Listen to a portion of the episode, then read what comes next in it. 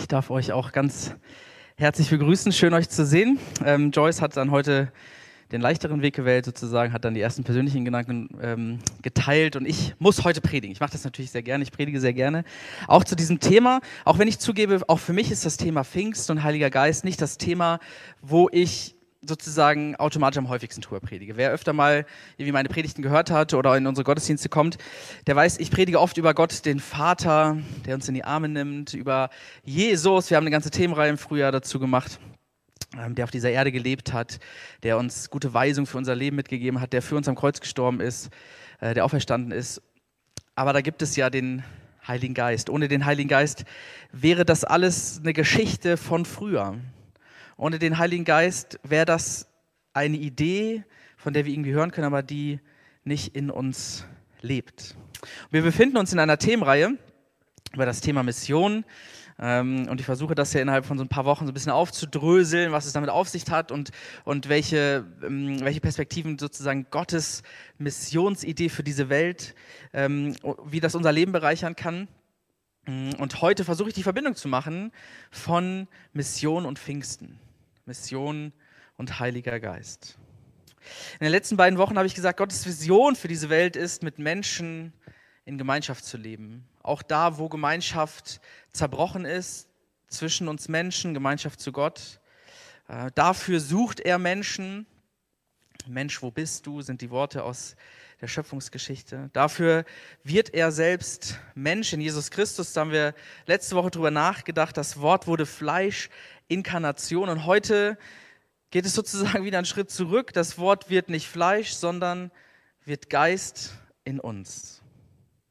Und man muss ja sagen, auch das ist ein ziemlich kühner und verrückter Gedanke, dass der christliche Glaube behauptet, in dir und in mir, in Menschen, die an Jesus Christus glauben, lebt Gott. Gott ist nicht ausschließlich äh, im Tempel zu finden, in den Kirchenmauern, sondern wir sind Tempel des Heiligen Geistes. Wir sind Tempel Gottes. Und ich lade dich heute mal ein, diesen Gedanken neu wirken zu lassen und zu überlegen, was vielleicht das Besondere, das Begeisternde daran für dich sein kann. Vielleicht ist ja dieser Gedanke für dich auch total fremd. Dass Gott irgendwie seinen Geist auf die Erde schickt. Ähm, vielleicht denkt man auch so ein bisschen an ein Gespenst, was so her huscht. Also wenn wir zu Hause ein Gespenst nachmachen, dann machen wir immer Schuhu, Schuhu. Vielleicht kommt der Heilige Geist eher in so einem Schuhu-Modus. Ähm, ich lade dich aber mal darauf, dazu ein, diesen Gedanken äh, zuzulassen und wirken zu lassen, dass diese Welt nicht Gott verlassen ist, dass es nicht bloß eine, bloß eine ferne Idee ist, sondern dass das, was in uns, in dieser Welt bewegen kann, äh, in Bewegung bringen kann. Fangen wir an. Wir fangen zunächst da an, wo alles losgegangen ist in Jerusalem. Die ersten Christinnen und Christen kommen an Pfingsten zusammen. Dieses Fest mit dem Namen, das gab es schon als ein jüdisches Fest. Man feiert es 50 Tage nach dem Passafest und der griechische Begriff äh, Pentekoste ist sozusagen der 50. Tag und davon leitet sich quasi auch äh, das, der Name Pfingsten ab. Und viele aus der ersten Gemeinde stammten ja aus dieser jüdischen Tradition, waren da auch noch beheimatet und es entwickelte sich die, die christliche Gemeinschaft. Und so nahm man auch dieses Fest zum Anlass, sich zu versammeln, sich zu treffen. Man war zusammen, man äh, tauschte sich aus, man hörte Predigten. Vermutlich traf man sich in einem, in einem Haus, aber eher so ein, so ein offenes Haus, wo man so von den Straßen noch reinschauen konnte oder reinhören konnte. Ähm, eine, ein Setting, wo gesellschaftliches Leben möglich war, wo Gemeinschaft möglich war, wo man miteinander unterwegs sein konnte. Das, was in diesen Tagen vielleicht so ein bisschen mehr und mehr losgeht, aber was ähm, irgendwie noch, so, noch ein bisschen weit weg ist. Aber es war kein Tag wie jeder andere. Da lag was in der Luft, im wahrsten Sinne des Wortes. Man hatte noch Jesu Versprechen im Hinterkopf, dass er seine Jünger nicht alleine lässt, auch wenn er nicht mehr da ist. Man kannte auch die Verheißung aus der hebräischen Bibel, dem Alten Testament, dass nicht nur die Priester und Propheten im Sinne Gottes sprechen würden, sondern dass alle Menschen ähm, von Gottes Geist erfüllt werden. Diese Verheißung, dieses Versprechen gab es, dass Gott seinen Geist nicht nur auf eine exklusive religiöse Elite legen wird, sondern dass davon alle Menschen profitieren können. Man war zusammen, hatte das im Hinterkopf und es lag was in der Luft und dann passierte es. Ich lese vor. Apostelgeschichte 2. Plötzlich kam vom Himmel her ein Rauschen wie von einem starken Wind. Das Rauschen erfüllte das ganze Haus, in dem sie sich aufhielten. Dann erschien ihnen etwas wie züngelnde Flammen. Die verteilten sich und ließen sich auf jedem einzelnen von ihnen nieder. Alle wurden vom Heiligen Geist erfüllt. Sie begannen in fremden Sprachen zu reden, ganz so, wie der Geist es ihnen eingab. Das ist das Wunder von Pfingsten. Die Menschen werden erfüllt vom Heiligen Geist. Sie erleben etwas, das so auf diese Art und Weise vorher noch niemand erlebt hat. Das Versprechen wird eingelöst, das Jesus seinen Jüngern gegeben hat, das Gott schon im Alten Testament gegeben hat, dass er seinen Beistand schicken wird. Die Menschen, die da in Jerusalem zusammen sind, fangen an, in unterschiedlichen Sprachen zu sprechen. Und die Leute drumherum, so lesen wir später in dem Text, verstehen plötzlich diese Menschen in ihrer Muttersprache reden. An Pfingsten passiert etwas Verbindendes das war aber für die Leute drumherum nicht einfach irgendwie völlig normal und jetzt was Nettes, sondern die haben auch gedacht, die, die, Leute, die da vom Heiligen Geist erfüllt werden, sind besoffen. Also das steht da so, dass die Leute drumherum dachten, die haben alle jetzt zu viel Wein äh, zu sich genommen, die sind berauscht und fangen deswegen da an, äh, komische Sprachen zu sprechen. Ich gebe zu, wenn ich den Text in der Apostelgeschichte lese, dann fällt es mir schwer, das so richtig nachzuvollziehen. Wenn man nicht dabei gewesen ist, dann ist es natürlich eine große Herausforderung, sich da so richtig hineinzuversetzen. Das passiert in meinem Alltag ja nicht. Dass da so Feuerzungen um mich herumschlagen, ähm, wenn ich mal wieder ein Lagerfeuer mache und das ein bisschen zu groß geraten ist, dann sehe ich große Feuerzungen. Aber das ist ja was völlig anderes. Ich erlebe auch selten, dass plötzlich alle Menschen in unterschiedlichen Sprachen um mich herum anfangen zu sprechen. Das, was da geschildert wird, das ist eine einzigartige, verrückte Geschichte. Aber ich glaube, in dieser Geschichte steckt etwas drin, was Teil von Gottes Mission mit dieser Welt ist. Wo eine Sache ihren Anfang nimmt, ähm, die bis heute Menschen und Welt verändert. Eine heilsame, befreiende Mutmachersache. Habt ihr noch den Text von Joyce im Ohr? Jesus spricht mit seinen Jüngern und er verspricht ihnen, ich bitte den Vater, dass er euch nicht alleine lässt, dass er euch einen Beistand gibt, wenn ich weg bin. Ihr seid dann nicht alleine. Ich bin bei euch, auch wenn ich nicht mehr bei euch bin. Das muss sich für die Jünger damals auch erstmal verrückt angehört haben, weil dieser Gedanke, jemand geht und ist da, das, das ist ja ein absurder Gedanke erstmal. Für die Jünger war es eine Zusage, dass der, mit dem sie da unterwegs waren, sie nicht alleine lassen wird. Ich finde, dieses Versprechen klingt auf den ersten Moment ähm, schön, großartig, aber es heißt in dem Text ja dann direkt weiter, die Welt kann ihn nicht empfangen, denn sie sieht und erkennt ihn nicht. Ihr aber schon. Also ihr seid die Jünger, die Jüngerinnen und ihr habt die Möglichkeit, den Geist zu empfangen. Ihr erkennt ihn, die Welt nicht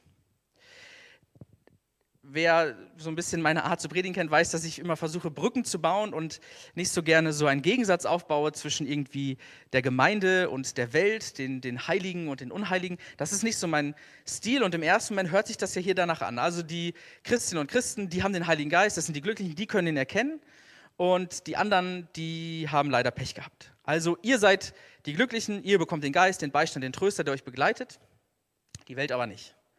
Pech gehabt. Was soll das? Ich glaube, wenn Jesus sagt, die Welt kann ihn nicht empfangen, dann, dann deutet das so, dass die Sache mit dem Geist, dass die Sache mit dem Geist, das ist keine menschengemachte Idee. Das denke ich mir nicht aus. Das denkst du dir nicht aus. Das machen wir nicht selbst. Das ist auch keine Illusion.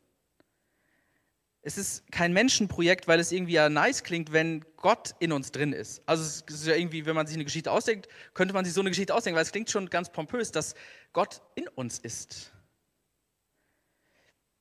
Die Welt kann ihn nicht empfangen. Das heißt für mich, es ist kein Menschenprodukt, das wir irgendwie selbst machen, herbeiführen könnten. Und wenn wir von Gott sprechen, dann ist es ja eh so, dass wir von etwas reden, das wir nicht selbst in der Hand haben das sich letztlich unserer Verfügung entzieht. In Jesus wird Gott Mensch und, und geht einen Schritt auf uns zu, Aber dass Gott in uns lebt, das, das können wir ja nicht selbst machen. Die Welt kann ihn, den Geist, nicht empfangen, weil wir nicht über Gott verfügen, weil wir ihn nicht in der Hand haben. Und Joyce hat das ein bisschen angedeutet, dass sowas passiert, dass wir das Gefühl haben, der Geist ist in uns. Das, das machen wir nicht. Das können wir nicht bewirken. Gott kommt nicht durch ein Streichholz, das wir anzünden, sondern er schickt die Flammen. Die Welt kann ihn nicht empfangen, weil es Geist, Gottes Geist, nur als Geschenk gibt, nur von ihm. Ich musste an ein plastisches Bild denken, vielleicht ist es auch ein bisschen plattes Bild, aber als Kind hatte ich ständig Wünsche. Also ich war, ich war so ein Kind, was den Eltern immer in den äh, Ohren gelegen hat, dass ich immer irgendwas haben wollte. So, äh, früher waren das so Sachen wie ein Fußball-Inliner oder ein Fahrrad. Früher waren das oft eher so, so Sportgeräte-Wünsche, das hat sich verändert im Laufe der Zeit. Ähm, aber als Kind hatte ich natürlich überhaupt kein Geld, mir das selbst zu kaufen. Also ein Fahrrad oder ein Fußballtor oder sowas, das, das war überhaupt nicht in, in, den, in meinem Budget von meinem Taschengeld mit drin. Und mir fehlt natürlich auch die Skills, um mir selbst ein Tor zu bauen. Ich war also komplett darauf angewiesen, dass mir meine Eltern oder meine Großeltern irgendwann vielleicht zum Geburtstag oder zu einem anderen Anlass ein Geschenk machten. Und manchmal war es dann so, dass ich das, was ich mir gewünscht hatte, bekam. Als Geschenk. Und man hat sich das dann ja nicht verdient. Ich habe nichts dazu beigetragen. Ich hatte es geschenkt bekommen. Einfach so. Dass Gott in uns ist, durch seinen Geist in uns lebt, dazu tragen wir nichts bei. Das können wir uns nicht erkaufen. Nicht durch Geld, nicht durch persönliche Leistung, nicht durch einen besonders starken Glauben. Das empfangen wir von Gott. Ich glaube, wir können Gott bitten. Wir können uns dem aussetzen. Wir können uns das wünschen. Wir können Gott Vertrauen schenken, dass das der Modus ist, in dem er in dieser Welt anwesend ist. Ich glaube, dass das durch Gebet passieren kann, vielleicht am Ende dieser Predigt. Also Geist Gottes, Geist in dieser Welt, Geist in uns, das ist keine menschengemachte Idee oder etwas, das wir irgendwie herstellen, verdienen, erzeugen können. Das ist ein Geschenk, das letztlich allen offen steht, die sich an Gott wenden. Jetzt habe ich am Anfang gesagt, es gibt einen Zusammenhang zwischen Pfingsten und Mission. Also, dass es Teil von, von Gottes Missionsstrategie ist, seinen Geist zu schicken. Wir haben das ja so ein bisschen äh, aufgebaut nach dem Dreiein Gott. Also angefangen habe ich mit Gott, dem Vater, der Menschen sucht, der mit uns Menschen in Gemeinschaft leben will. Letzte Woche ging es dann um Jesus, der auf dieser Erde lebt, der mit uns lebt. Und das Ganze nimmt sozusagen seine Fortsetzung darin, dass dieser Christus, der auferstanden ist und bei Gott ist, weiter in uns lebt durch seinen Geist. Das, was der Geist Gottes in uns bewirken kann, in uns bewirkt, das ist etwas, von dem ich, von dem du, Christinnen und Christen, profitieren können, aber da, wodurch damit auch die ganze Welt profitieren kann. Deswegen ist es ein Missionsthema. Beim Heiligen Geist geht es nicht nur um, um fromme Selbstbefriedigung, um etwas, was uns irgendwie zugutekommt, sondern es geht um etwas, was weit darüber hinausgeht. Gottes Mission mit seinem Geist ist, in dieser Welt seine Liebe zu verbreiten, die Botschaft der Hoffnung, die Botschaft der Gnade, den Glauben in dieser Welt zu verbreiten. Ich möchte euch gerne fünf Perspektiven mitgeben, ähm, von denen ich glaube, dass der Geist für uns persönlich, ähm, für die Menschen um uns herum und ich glaube für diese Welt ähm, eine wunderbare Botschaft ist, die, das, die, die, die, die die Kraft hat, diese Welt zu verändern. Eine Botschaft, die Teil von Gottes Mission ist, weil sie Liebe, weil sie Gnade in diese Welt bringt von Gott. Ich glaube, dass der Geist ähm, die Gabe einer unverschämten Gewissheit schenken kann. Die unverschämte Gewissheit, Kind Gottes zu sein. Paulus sagt es im Römerbrief, der Geist bestätigt unserem Geist, also der Geist Gottes bestätigt unserem Geist, dass wir Kinder Gottes sind. Auch das ist Menschen, die das glauben, die, das, die diese Gewissheit haben, denken sich das nicht einfach aus. Ich setze mich nicht an meinen Schreibtisch und denke mir, okay, ab heute bin ich Kind Gottes, sondern das ist etwas, was, was Gottes Geist in uns bewirkt. Du bist mein geliebtes Kind. Du gehörst zu mir. Gott spricht es dir zu. Du bist und bleibst mein Kind. Nichts und niemand kann, mich, kann dich aus meiner Hand reißen. Und das ist nicht, nicht nur ein Gefühl, das ist nicht nur etwas, was wir irgendwie merken, wenn es uns gerade gut geht.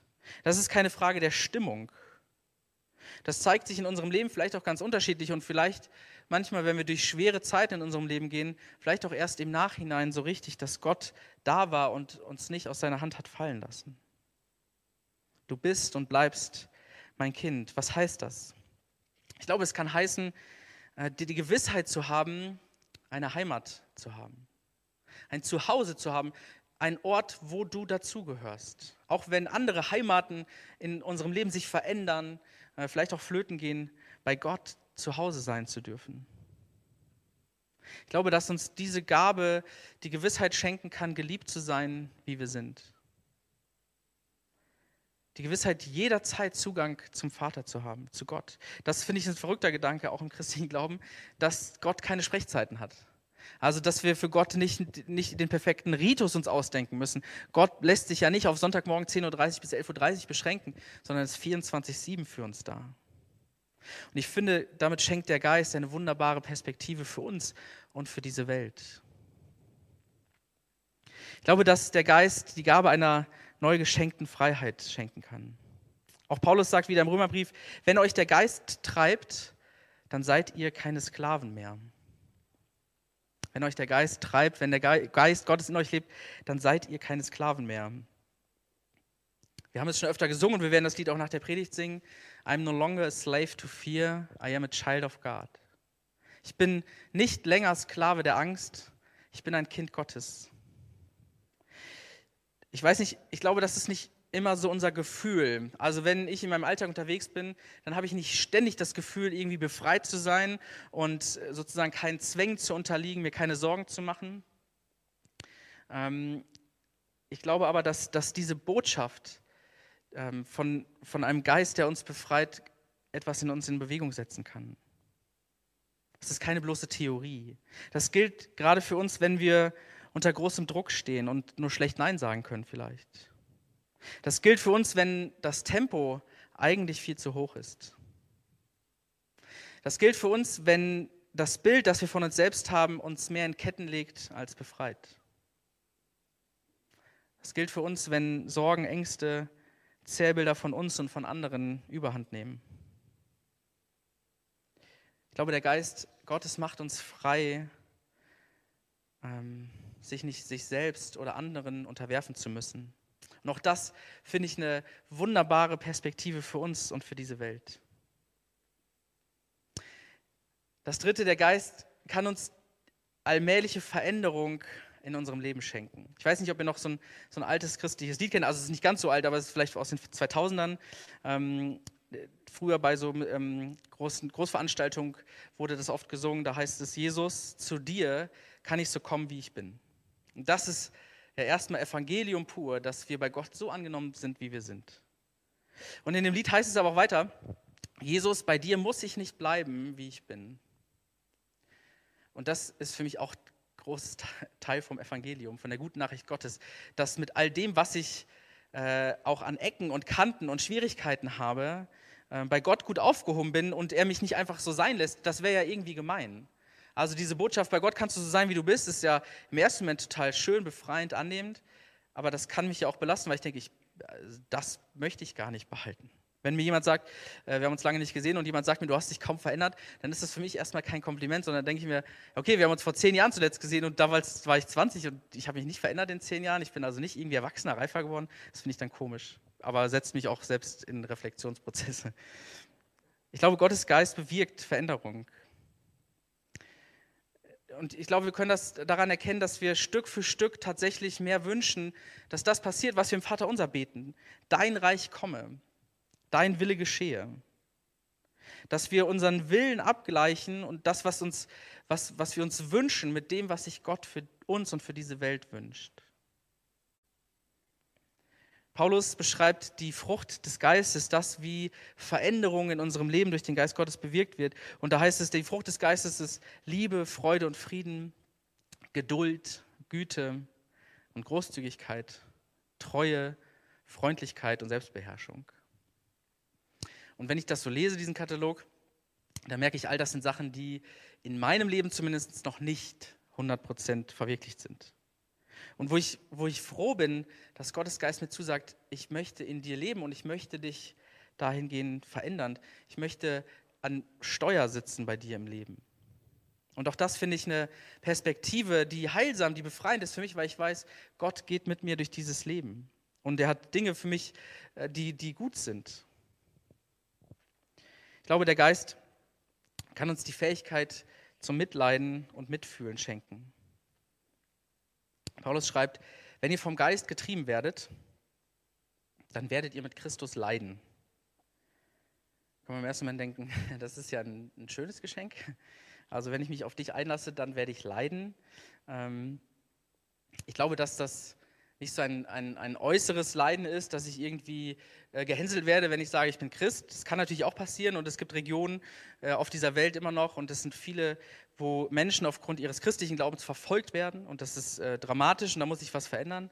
Aber ich glaube, hier geht es um das Leiden von Jesus, der an der Schöpfung und an dem Leid dieser Welt leidet.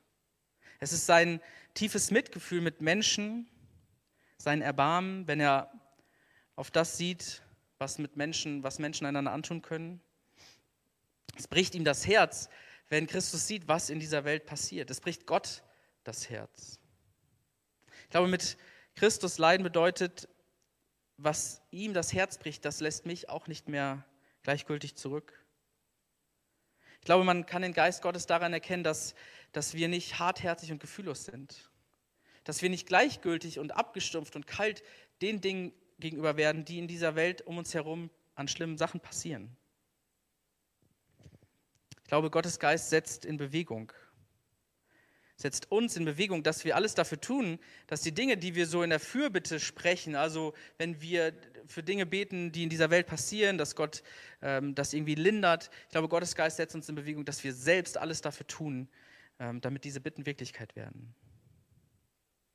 Und auch das, finde ich, ist eine wunderbare Perspektive für uns und für diese Welt.